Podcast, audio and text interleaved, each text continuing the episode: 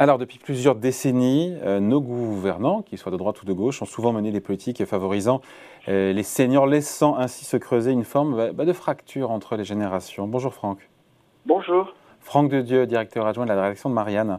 Petite question, parce que si on parle pour le coup du président actuel, le président réélu, on se souvient quand même qu'en 2017, Emmanuel Macron avait pris le parti euh, des jeunes, on s'en souvient. Pour vous, ça a fait long feu, surtout pour, pour des raisons électoralistes? Disons qu'il reste tout de même avec une posture euh, ouverte à la jeunesse, avec l'idée de l'émancipation, de refuser la rente, euh, mais plutôt de favoriser le travail. Mais en vérité, à la fois dans son programme, et notamment euh, la retraite à 65 ans, et puis dans son, de façon plus, plus terre à terre, plus triviale, la répartition de son lectorat. D'un mot, vous avez les plus de 70 ans qui ont voté à 41% au premier tour en faveur d'Emmanuel Macron, euh, 13% chez Marine Le Pen.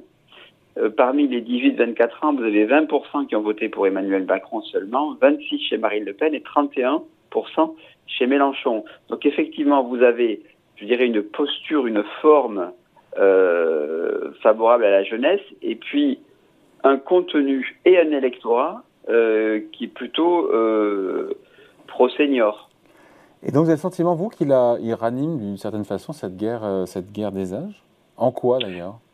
Ben, D'abord, parce que cette, vous avez le, la retraite à 65 ans, qui tout de même qui consiste à, assurer la retraite des, des, de ceux qui sont déjà, de ceux qui y sont déjà finalement, et de solliciter un peu plus les jeunes. Or, euh, il faut bien avouer une chose, c'est que les choix qui ont été faits et qui sont bien antérieurs à Emmanuel Macron sont des choix qui favorisent, euh, qui, quelque part euh, mettent en présence une forme de des belligérants dans la guerre des âges. Lui, il n'a fait que finalement déterrer l'âge de guerre. Mais elle se retrouve là. Vous avez, par exemple, à partir du moment où vous encouragez une monnaie forte, euh, eh bien, ça donne plus de pouvoir à ceux qui ont euh, de l'épargne. Qui, pardon, qui, euh, Franck, qui encourage une monnaie forte Pensez à qui là? Ah non, mais globalement, enfin, je veux dire, la politique à partir de 83, ah oui. la, la, dé, la, déflation compétitive, oui, mais effectivement, c'est vrai, c'est ainsi. On a rompu, un, on a fait un choix qui est celui de la monnaie forte, du franc fort, de coller au et mm. puis de l'euro-fort euh, au détriment d'un univers plus inflationniste. L'euro, il est faible aujourd'hui, hein. il est très bas, hein, au plus bas de 20 ans, hein, l'euro. Oui, il est, il est, faible, vous avez raison, mais depuis 40 ans, on, euh, on a quand même fait en sorte de créer une monnaie où on lutte contre l'inflation, mm. euh, où euh, on ne crée pas... Enfin, toute l'idéologie monétariste qui voulait ne pas émettre de la monnaie a été déterminante dans la constitution des patrimoines économiques et financiers des plus vieux. Alors effectivement, depuis quelque temps, ça change, vous avez raison, mais euh, tout cela succède à des politiques qui ont fini par se sédimenter. Là, en fait, nous sommes, quand vous parlez de constitution de patrimoine, euh, de répartition de, de pensions, de taux de remplacement, par rapport à des cotisations qui datent des années 50 ou 60, vous êtes dans des temps longs. Et les inégalités se sont sédimentées au fil du temps. Alors, effectivement, là où vous avez raison, c'est que Emmanuel Macron n'est pas responsable de cela. Mais cette histoire des 65 ans, je dirais, cristallise euh, cette, cette guerre des cohortes. Votre idée, c'est que les jeunes et les vieux se, se critiquent, euh, enfin souvent, et pourtant ils se ressemblent. C'est-à-dire, expliquez-nous un petit peu. Ben, en fait, oui, c'est vrai qu'on a fait notre enquête, moi, Marianne, là-dessus, où euh, on, Cette semaine. Voilà, où bien sûr on fait le, le, la photographie de cette guerre des âges, à la fois politique, économique, sociale, mais euh, globalement, ça tient encore, en, en, vérité.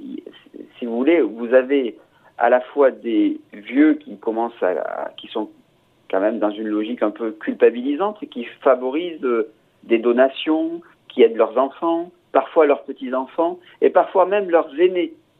Donc vous avez cette génération qui est nantie, mais en regardant de plus près, vous apercevez qu'elle euh, s'occupe de plusieurs générations.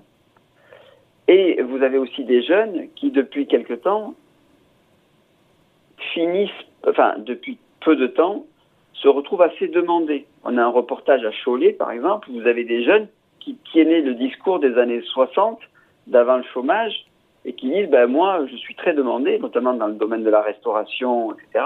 Et s'ils sont pas contents, ben, je m'en vais, je vais voir ailleurs.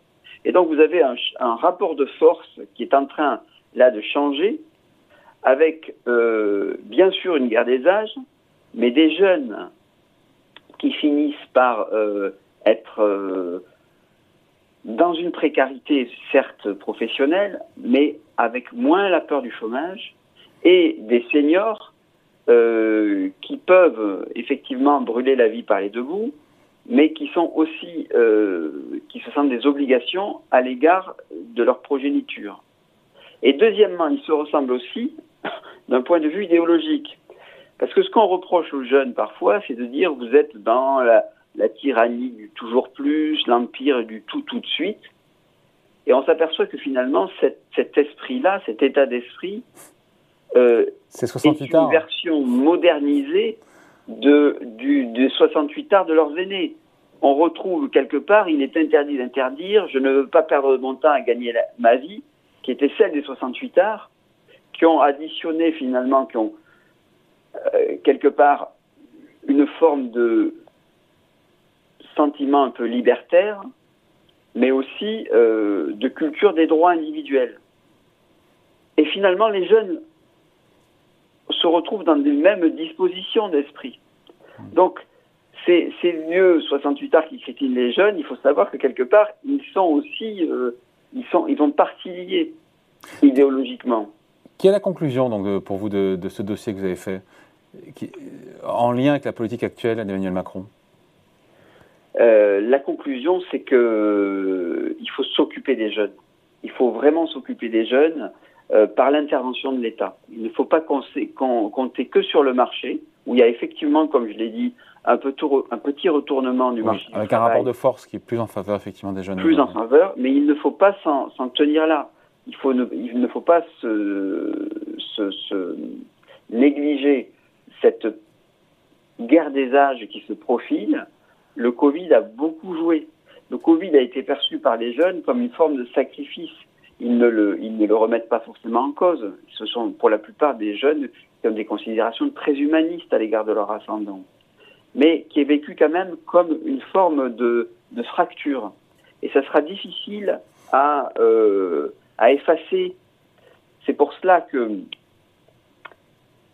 il y a une solidarité euh, intergénérationnelle qui suppose une réintervention de l'État, à la fois pour les aider, euh, à la fois pour investir sur euh, la recherche, le développement, l'université. Et cela suppose effectivement de tourner le dos à des politiques austéritaires qui ont été déterminantes au cours des dernières années. On va regarder la couverture de cette semaine. Voilà, jeunes et vieux, ils ne peuvent plus voilà. individualisme et consumérisme. Voilà, donc c'est à lire évidemment tranquillement ce week-end ce long week-end avec ce lundi de Pentecôte, si, euh, pour celles et ceux qui ne travailleront pas. Merci beaucoup, Franck. Merci beaucoup, David. Au revoir.